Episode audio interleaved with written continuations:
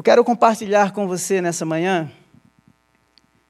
Deixe-me dar aqui primeiro um, uma satisfação para vocês, né? O nosso chefe, o pastor Jonas, ele está descansando um pouco. Você sabe que líder como o pastor Jonas, quando descansa, é um perigo, né? Porque ele vem e traz muito trabalho para a gente. Então, mas assim, você sabe na semana que ele ficou, né, com as pedras nos rins e depois saiu do hospital e tivemos todo aquele, tivemos que adiar o retorno dos nossos cultos e ele estava bem cansado, não é? Então ele está tirando um tempo aí para descansar e precisa mesmo. A gente, nós, como líderes, precisamos é, de tempo em tempo tirar um tempo mesmo para que a gente possa se recompor, se reelaborar, para que a gente, quando voltar, voltar com força.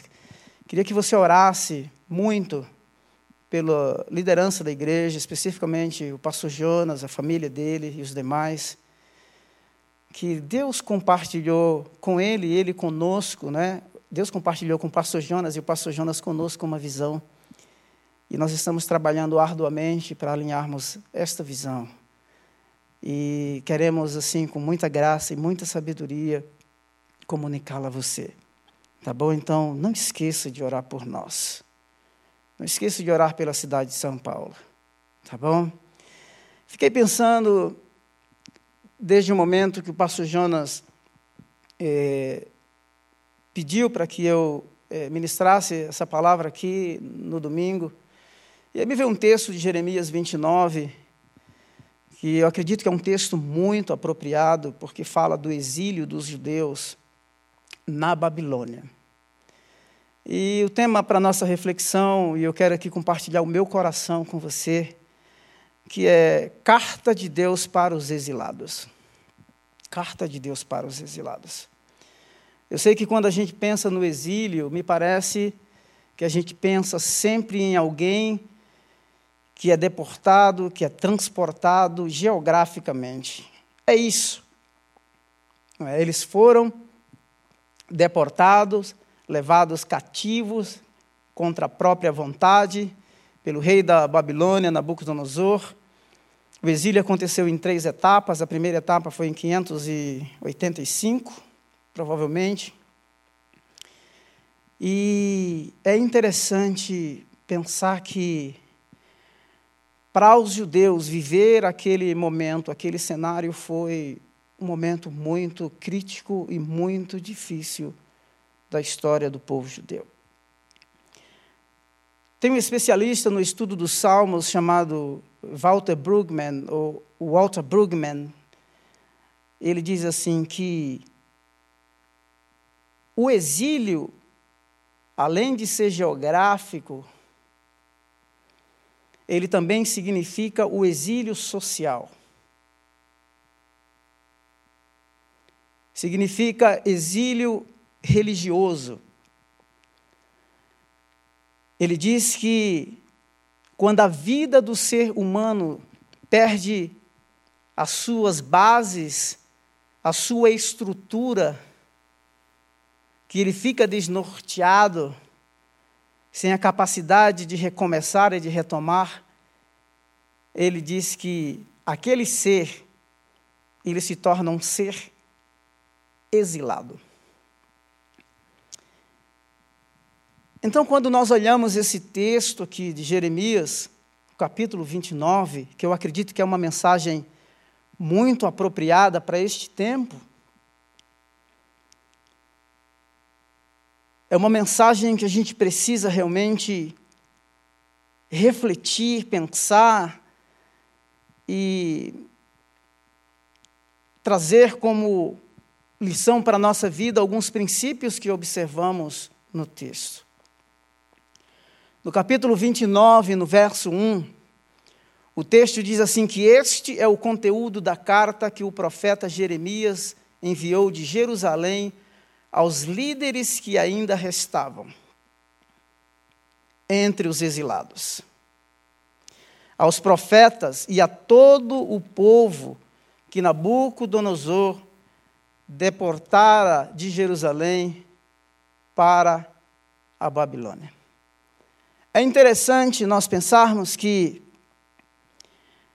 a mensagem de Deus, ou a carta de Deus, escrita através do profeta Jeremias, é uma carta endereçada aos líderes da nação. Essa era uma estratégia do mundo antigo.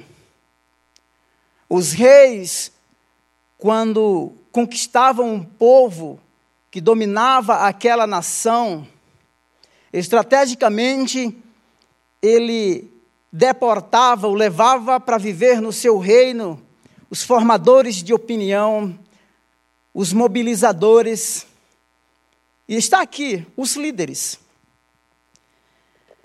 O texto de Jeremias nos esta imagem, porém, quando lemos 2 Reis, no capítulo 24, é interessante nós observarmos o que o texto diz. No verso 4 diz assim: inclusive, ou, ou melhor, no verso, verso 12, então Joaquim, rei de Judá, sua mãe, seus conselheiros, seus nobres e seus oficiais se entregaram. Todos se renderam a ele, ou seja, ao rei. Verso 14: Levou para o exílio toda Jerusalém, todos os líderes e homens de combate, todos os artesãos e artífices, era um total de 10 mil pessoas. Só ficaram os mais pobres. No verso 12 do capítulo 25 diz assim: Isso aqui já é uma outra fase. Nessa primeira fase, eles levaram cerca de 10 mil homens e um tempo depois, o comandante do exército da Babilônia retorna para Jerusalém e leva mais uma multidão. Mas o comandante deixou para trás alguns dos mais pobres do país para trabalharem nas vinhas e nos campos. É interessante nós olharmos esses dois cenários aqui. Deus, quando endereça, quando Ele quer compartilhar, escrever, Ele escreve para os líderes que estão na Babilônia, aqueles que restavam. Provavelmente muitos daqueles, muitos líderes, mobilizadores, formadores de opinião, daqueles 10 mil que foram deportados na primeira investida de Nabucodonosor para destruir a cidade, invadir a cidade, morreram no caminho. Por que líderes? Eu gosto de uma frase do James, James Hunter no livro O Monge Executivo, que ele diz assim: liderar é a habilidade de influ influenciar pessoas para trabalharem entusiasticamente visando atingir aos objetivos identificados como sendo para o bem comum. O líder tem a habilidade para influenciar. O líder tem esta habilidade para influenciar pessoas,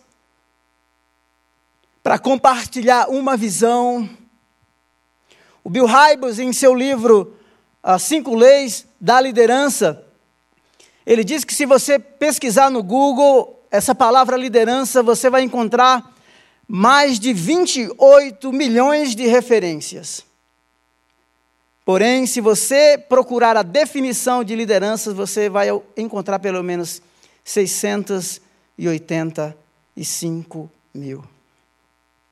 Uma carta de Deus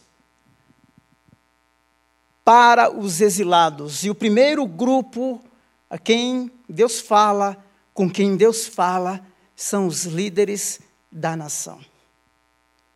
O líder tem a capacidade para influenciar, capacidade para mobilizar pessoas. O líder tem a capacidade de conectar pessoas para cumprir um propósito. Líderes treinam líderes, formam líderes. Talvez você não esteja compreendendo ainda o conteúdo da mensagem onde eu quero chegar, mas segura um pouquinho aí, que já já você vai compreender melhor onde é, iremos chegar nesta reflexão. Líderes têm uma história com Deus. Um líder chamado, separado por Deus, ele não aparece no vazio. Líder serve. Está muito em voga o que chamamos de liderança servidora. E o tema do nosso ano é servir mais. Marcos 10, 45 diz: Pois nem mesmo o filho do homem veio para ser servido, mas para servir e dar a sua vida em resgate de muitos. Uma carta de Deus aos pilares da nação. Aqueles que foram deportados, aqueles que foram exilados. Estamos exilados desde a pandemia, desde os lockdowns, do distanciamento social, do isolamento. E de repente, o nosso coração pode estar sendo tomado pela agonia, pela ansiedade.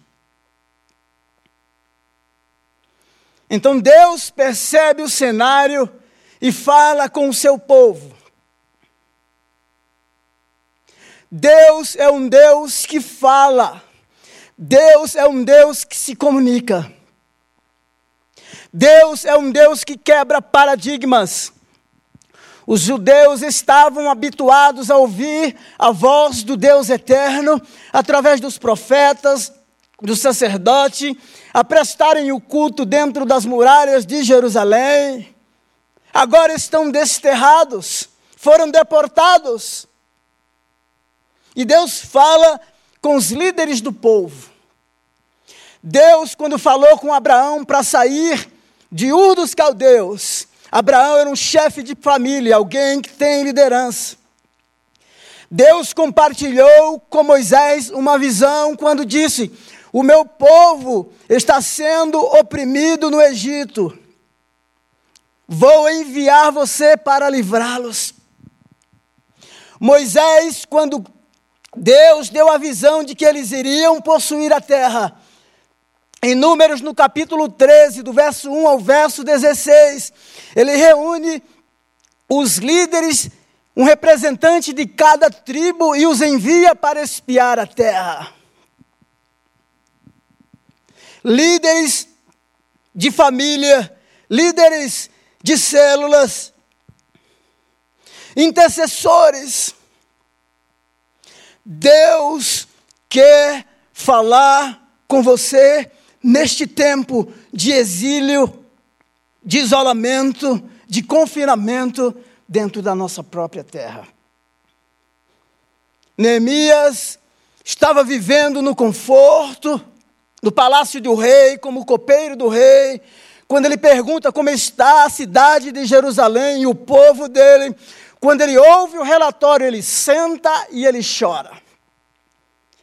No dia seguinte, ele aparece na frente do rei triste e o rei pergunta: Por que está triste? Por que você está com o rosto triste? Ele diz: Como posso não estar triste?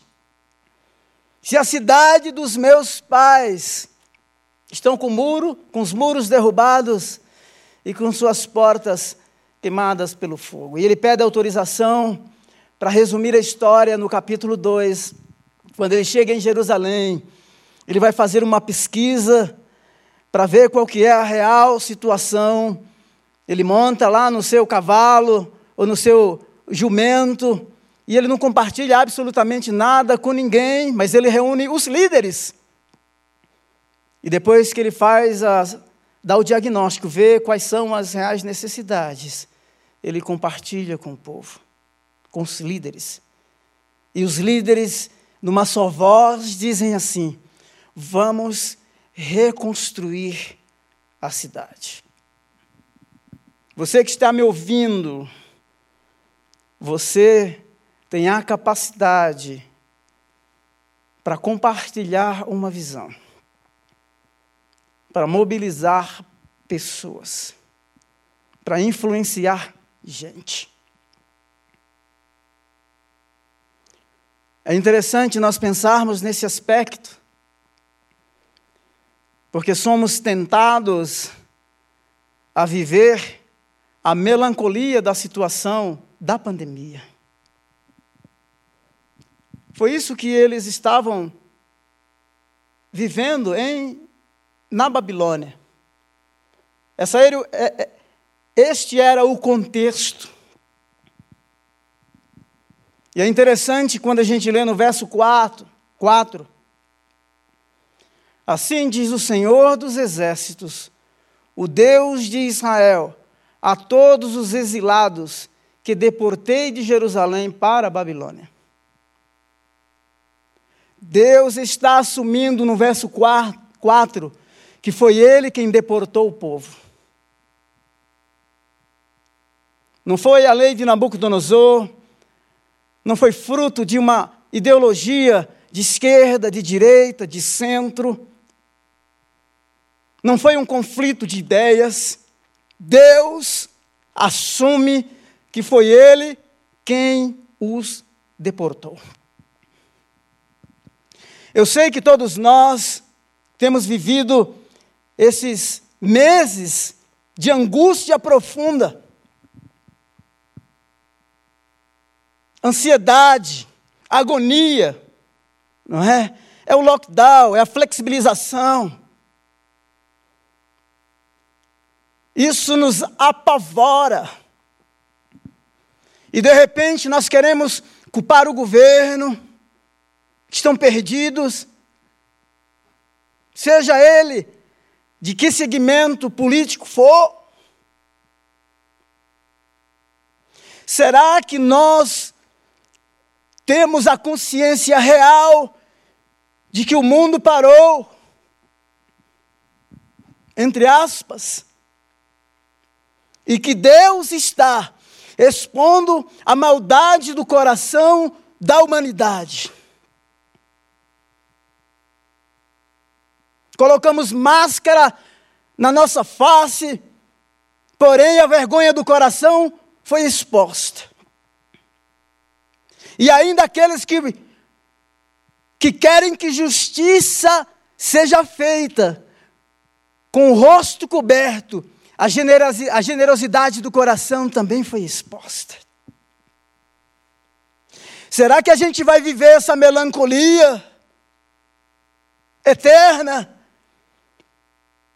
Ou será que nós vamos entender de que Deus está falando com a humanidade, está falando com a sua igreja, e que o discurso está acima de um plano político, de uma ideologia política, de um plano governamental.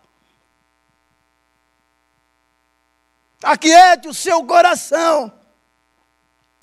Deus assumiu a responsabilidade de que eles foram deportados porque Deus os deportou. Ele chama Nabucodonosor de meu servo. E sabe qual é o conselho que Deus dá? Depois que fala aos líderes da nação, ele diz assim: construam casas e habitem nelas plantem jardins e comam de seus frutos. Casem-se e tenham filhos. Vida que segue, meu irmão, minha irmã. Vida que segue. Casem-se e tenham filhos e filhas. Escolham mulheres para casar-se com seus filhos e deem as suas filhas em casamento, para que também tenham filhos e filhas. Multipliquem-se, não diminuam. Isso aqui do ponto de vista poético, teológico, é uma ironia. Porque o judeu pensava que Deus falaria somente em Jerusalém. Nós temos aqui ecos, temas lá de Gênesis capítulo 1 e capítulo 2, quando Deus lhes ordena que cresçam e se multipliquem. Num lugar estranho, no lugar do isolamento, no lugar do exílio, Deus se exilou com o seu povo. Interessante. A vida continua, é isso que ele está dizendo. Desfaçam as malas. Sabe por quê? Porque o ser humano nenhum, nem nós, crentes, temos o poder e a capacidade de mudar aquilo que Deus estabeleceu.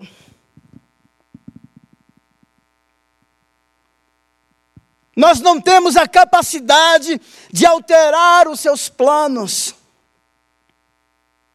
Absolutamente não. Absolutamente não. Então desfaçam as malas. A vida segue, a vida continua. Vocês foram desterrados, deportados. Mas este é um lugar de crescimento, de amadurecimento, de aprendizado, de resiliência. É interessante quando a gente lê o Salmo 137.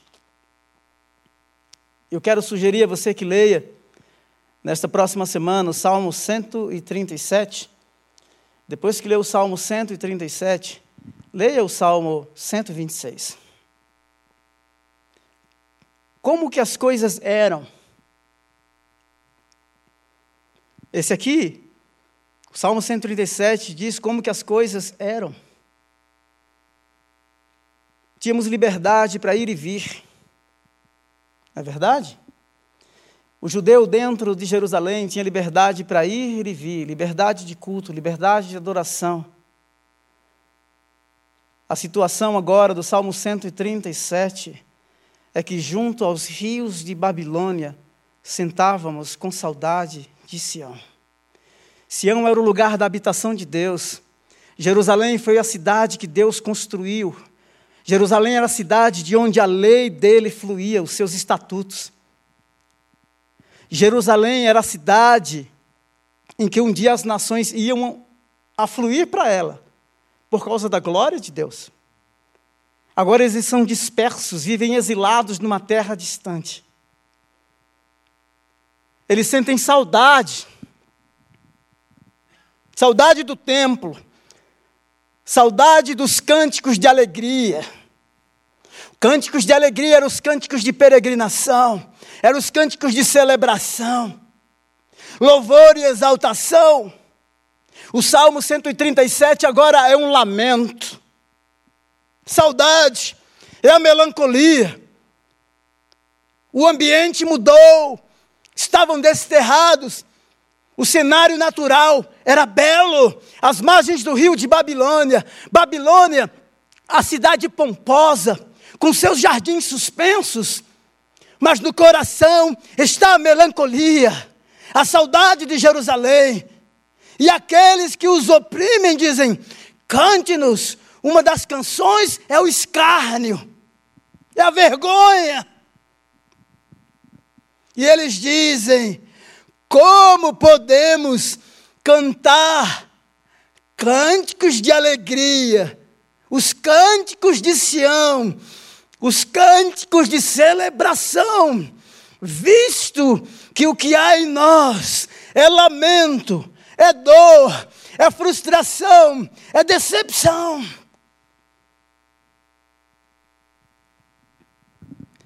Deixe-me dizer uma coisa para você interessante.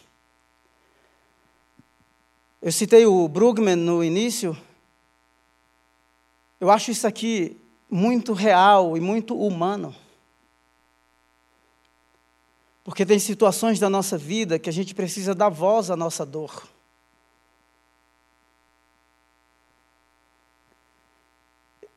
Talvez você ache muito difícil ouvir as mensagens pela internet.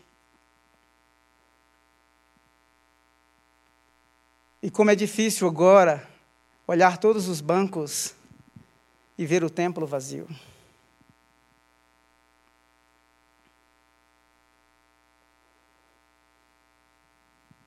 Nomeie os seus sentimentos.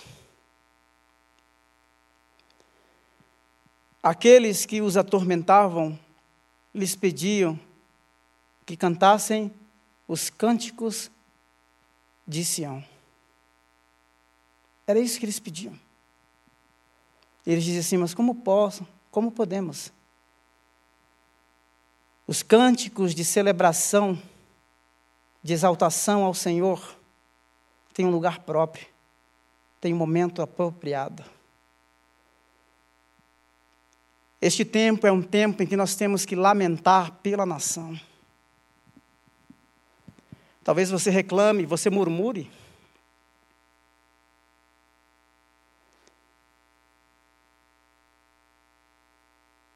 Talvez você não aceite, você relute. Me permita ser franco e honesto com você. Se você aceita ou não, você não vai alterar aquilo que a pandemia causou no mundo.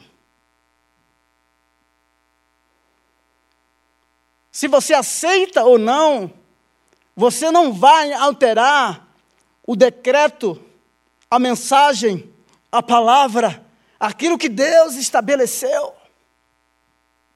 Então desfaça as malas, integre-se.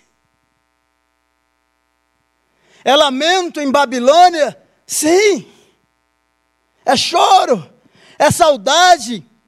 Sinta saudade, viva a saudade. Mas este é mais um capítulo da história. É mais um momento em que a igreja precisa se reinventar.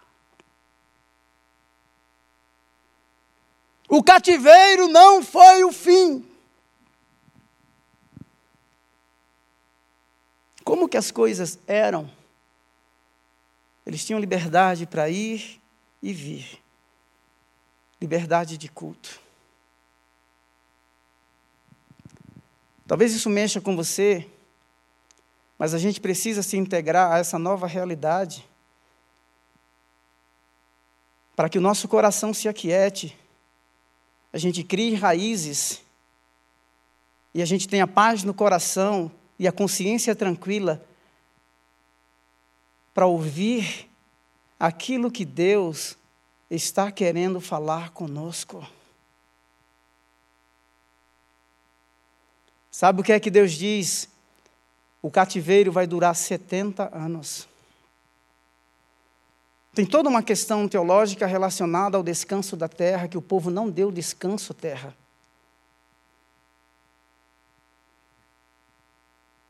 Deus os leva. Quando você lê Ezequiel capítulo 36, vai dizer: Vocês profanaram a minha terra. Vocês, israelitas, judeus, vocês profanaram o meu nome entre as nações. Eu os exilei, eu os espalhei, eu os dispersei entre as nações. Os dispersei entre as nações, para que as nações conheçam o meu nome. Tem mais, haverá um tempo em que eu vou juntá-los de todas as nações. Eu vou derramar água pura sobre vocês, e vocês serão purificados de toda maldade. Eu vou tirar de vocês o coração de pedra, vou dar a vocês um coração de carne nele e vou colocar o meu espírito. O código da lei não será mais um código externo, mas será escrito nas paredes do seu coração. O exílio não é o fim. O exílio não é o fim. Deus está falando. É interessante porque quando a gente lê Daniel, capítulo 1, do verso 1 ao verso 9, é a mesma narrativa, mas numa perspectiva talvez muito mais clara, porque Nabucodonosor pede que alguns nobres de, de, de, de Israel sejam levados para a Babilônia e que sejam, façam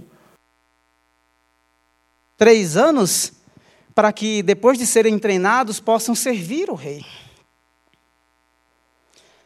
Ironicamente, o cardápio de Babilônia não era compatível com a dieta dos judeus, e o Daniel pede que altere a dieta, e o texto diz que ele, Daniel, encontrou favor diante de Aspenaz, que era o copeiro, que era o chefe da cozinha. Deus estava exilado com o seu povo. E deixe dar algumas sugestões para você. No lugar do exílio, seja fiel. No lugar do exílio, levante altar de adoração. No lugar do exílio, demonstre o seu comprometimento com a verdade. Talvez você tenha sido enredado pela ideologia política.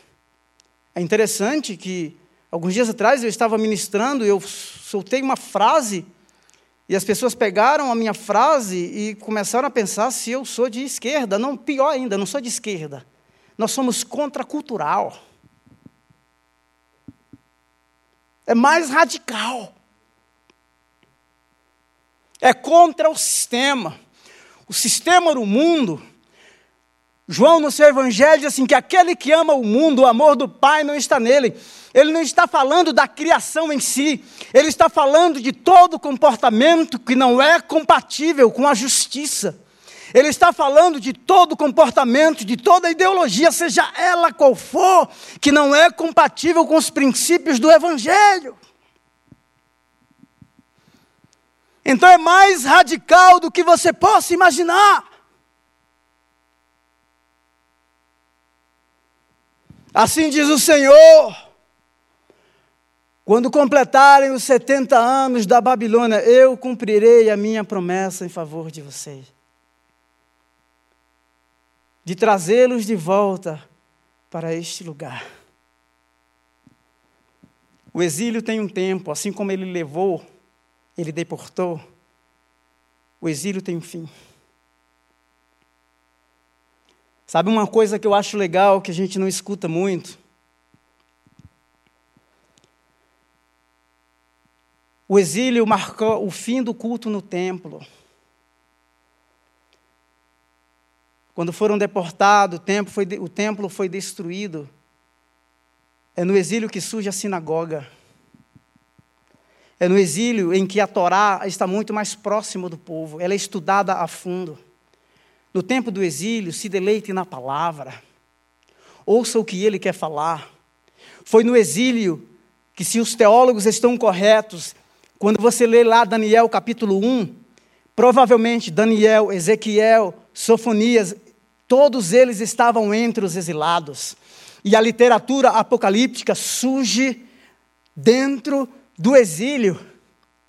Foram privados da terra, foram privados do templo, mas não foram privados do contato com Deus.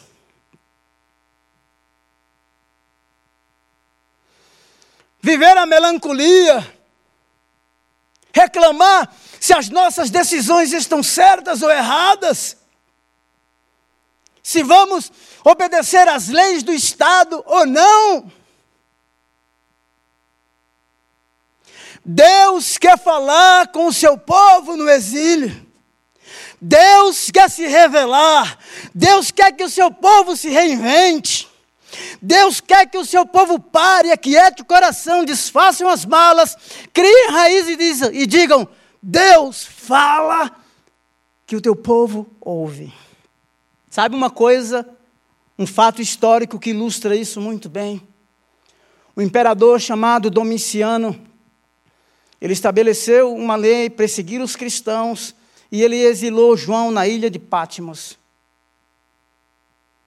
É na ilha de Pátimos onde ele recebe o livro do Apocalipse. Veja que o exílio o aproximou de Deus. A gente precisa desfazer as malas. Talvez você relute porque você se entregou mais a uma ideologia mundana, profana, do que a vontade de Deus. E me permita dizer: se você gostar ou não gostar, reclame com ele, mas você não pode alterar o decreto absoluto de Deus que o exílio tem começo, tem meio e fim.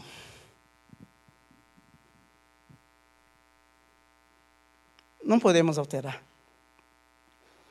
Uma coisa interessante, Deus se exila com o seu povo. Atos capítulo 7, tem uma confusão em Atos 6, capítulo 7 eles escolhem diáconos, capítulo 8 eles são dispersos. lugares estranhos, mais sombrios. O texto diz que aqueles que foram dispersos proclamavam o Evangelho. Exilados têm uma mensagem, uma mensagem que tem origem divina.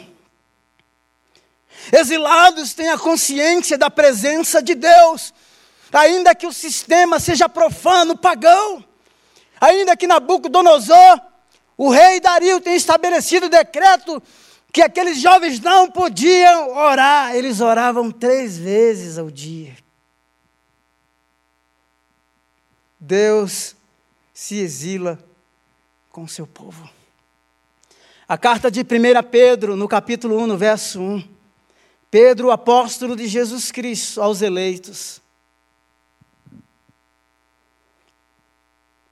Aos eleitos de Deus, peregrinos dispersos peregrinos e dispersos.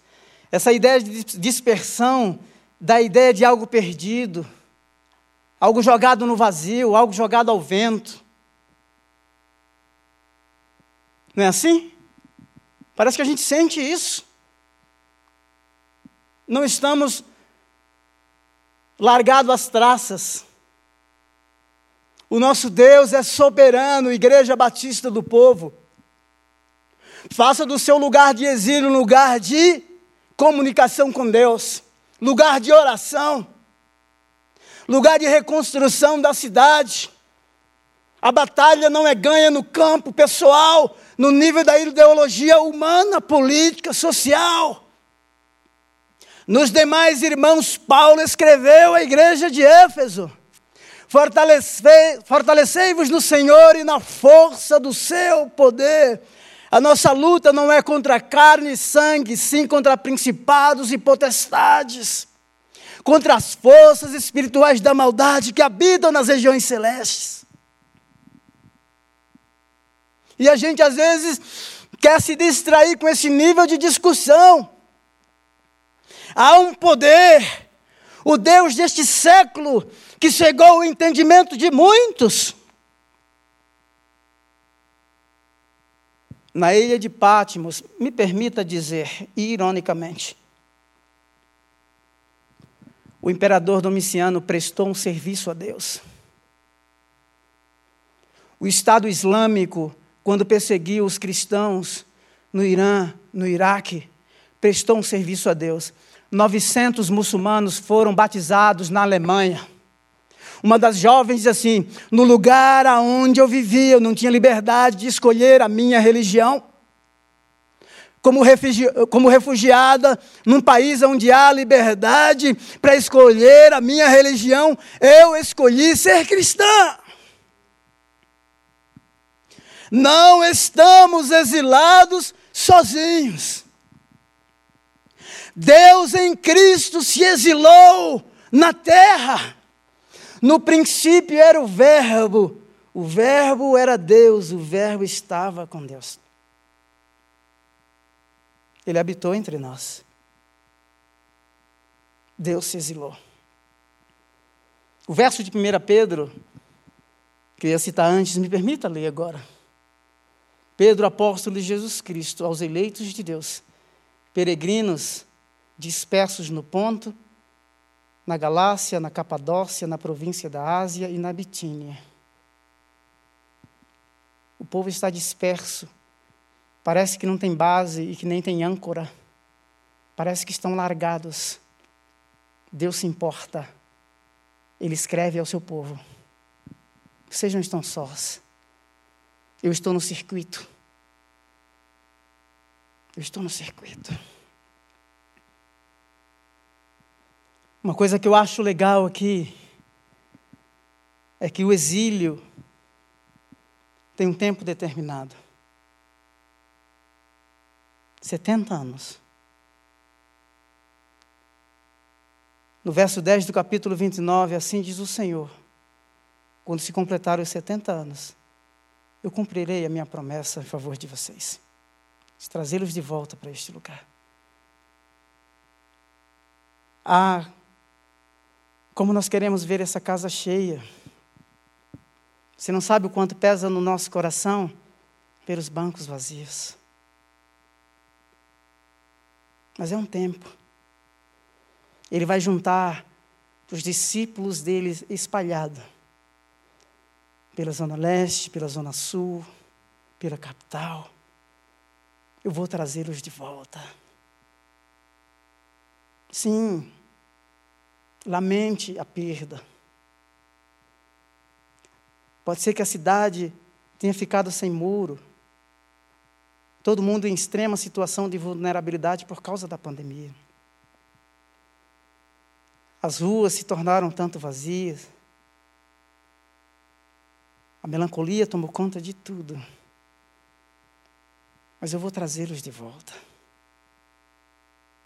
Me parece que aquilo que é convencional, a gente não quer ouvir o que Deus quer falar. Verso 8: Porque assim diz o Senhor dos Exércitos, o Deus de Israel: Não deixem que os profetas e adivinhos que há no meio de vocês os enganem. Cuidado com fake news. Aqui é fake news. Jeremias capítulo 29, verso 8. Agora, fake news, sabe por quê? Não deem, não deem atenção, olha a última parte, não deem atenção aos sonhos que vocês, que vocês os encorajam a terem. Ou seja, é a melancolia, é a agonia, estão sendo opressos por um sistema pagão, tirano, cruel, violento. E tem lá os, prof, os falsos profetas. Então essa pessoa se torna uma presa fácil. E ele encoraja que e, esses profetas falsos são encorajados a profetizarem segundo aquilo que eles querem ouvir. Não é isso? Você acha que seria fácil trazer você aqui expor você aos riscos? Isso é irresponsabilidade. E é irresponsável quem faz. Nós somos chamados para cuidar de vidas. E nós não vamos ser pressionados por A e B. O nosso compromisso maior é com a verdade absoluta que procede de uma fonte verdadeira que é o Senhor. Disse, pois, no verso 15, o profeta Jeremias ao profeta Ananias: Escute, Ananias, o Senhor não o enviou, mas a si mesmo você persuadiu esta nação a confiar em mentiras. Agora eu quero voltar aos líderes aqui. Veja que a carta foi lida primeiro para os líderes. Meu irmão, você está engajado com a nossa visão? Será que você vai nos deixar? Você tem essa coragem de deixar o barco? Porque o Estado determinou?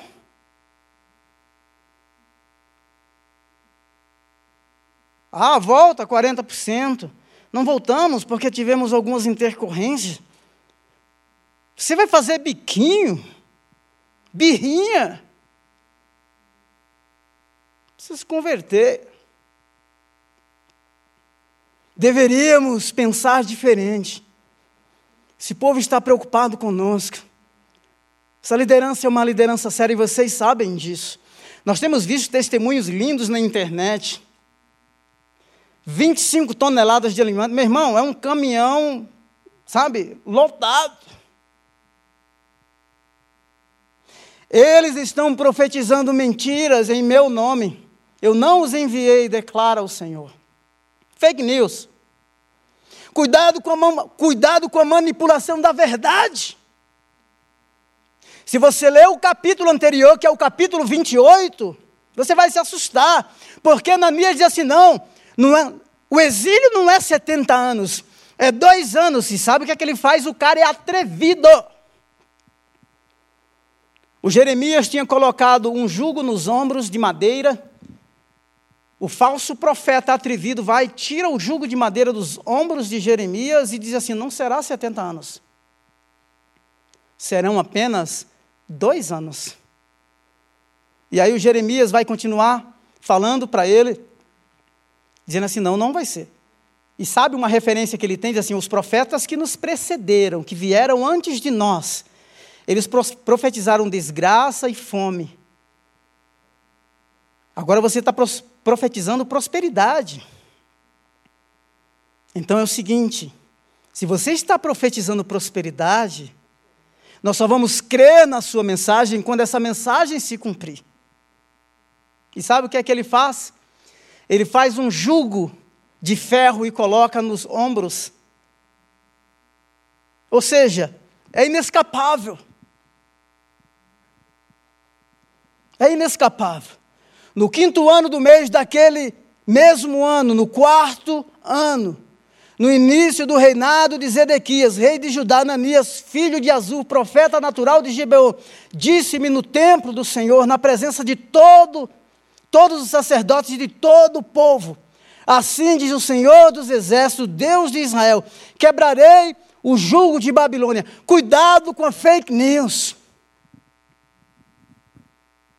O falso profeta não altera o decreto, ainda que muitos achem que essa mensagem é confortante. Nós não estamos aqui para falar aquilo que é conveniente a você, querido. Nós estamos aqui porque, primeiro, nosso compromisso é com aquele que nos chamou. A vacina, se é chinesa, se é russa, se é da Inglaterra, pode resolver a questão do vírus, mas a questão do vírus do pecado não resolve. Não tente abreviar fazer atalhos, desfaça as malas, viva exilado debaixo do cuidado e da graça do Senhor. Cuidado com a polarização político-partidária. Quem prevalecerá? Esquerda, direita, centro? Nabucodonosor, Senaqueribe? Quem? Quem prevalecerá é o povo que se chama pelo nome do Senhor. A saudade do templo, sim. A saudade de Sião, sim. É as margens do rio de Babilônia onde nós lamentamos. Mas desfazemos as malas. Vamos ter filhos, vamos crescer, porque Ele está conosco. Ele está conosco. Palavra do Senhor será cumprida. O exílio é uma realidade para todos nós. Todos nós. Estamos exilados do templo. Os avós exilados dos netos, dos filhos. Não é verdade? A gente reluta com a perda da liberdade de ir e vir. Muitos relutam com uma verdade absoluta que Deus estabeleceu. As pessoas estão culpando, né? Existem essas referências xenofóbicas, o vírus chinês, isso e aquilo. Vamos mudar o nosso discurso. É a maldade do coração do homem. Não importa se é asiático, latino, europeu. E a gente entra nesse discurso né, horizontal, e a gente é levado, é enredado. Que a gente se submeta à vontade daquele que nos chamou. O exílio é o lugar onde a igreja se reinventa. Ao invés de reclamar, faz da tua casa um altar de louvor. Imagine quantos lares nós estamos agora chegando com essa palavra. Levanta um altar de adoração. Faz da sua casa uma casa de oração. Porque o exílio é o lugar onde o povo de Deus se reinventa. É o lugar onde, ainda que o sistema seja, seja oposto, o soberano brinca, ele endurece o coração de Faraó. Ele brinca com o rei de Babilônia, Nabucodonosor. Deus é Deus. As circunstâncias mudam, se é Sião, se é Babilônia. Mas Deus permanece absolutamente o mesmo. O mesmo. Eu quero orar com você. E vamos cantar primeiro? Podemos cantar primeiro e depois a gente ora? Eu queria que você, nesse momento, você tomasse aí uma posição, assim, de, de alguém que está disponível e disposto a fazer algo diferente. Faça da sua casa agora não um altar de reclamação, de murmuração.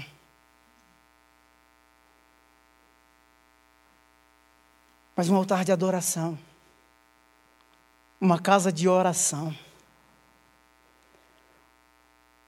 O cântico que vamos cantar diz assim que ele ele virá. Amém, queridos. Ele virá. Glória a Deus.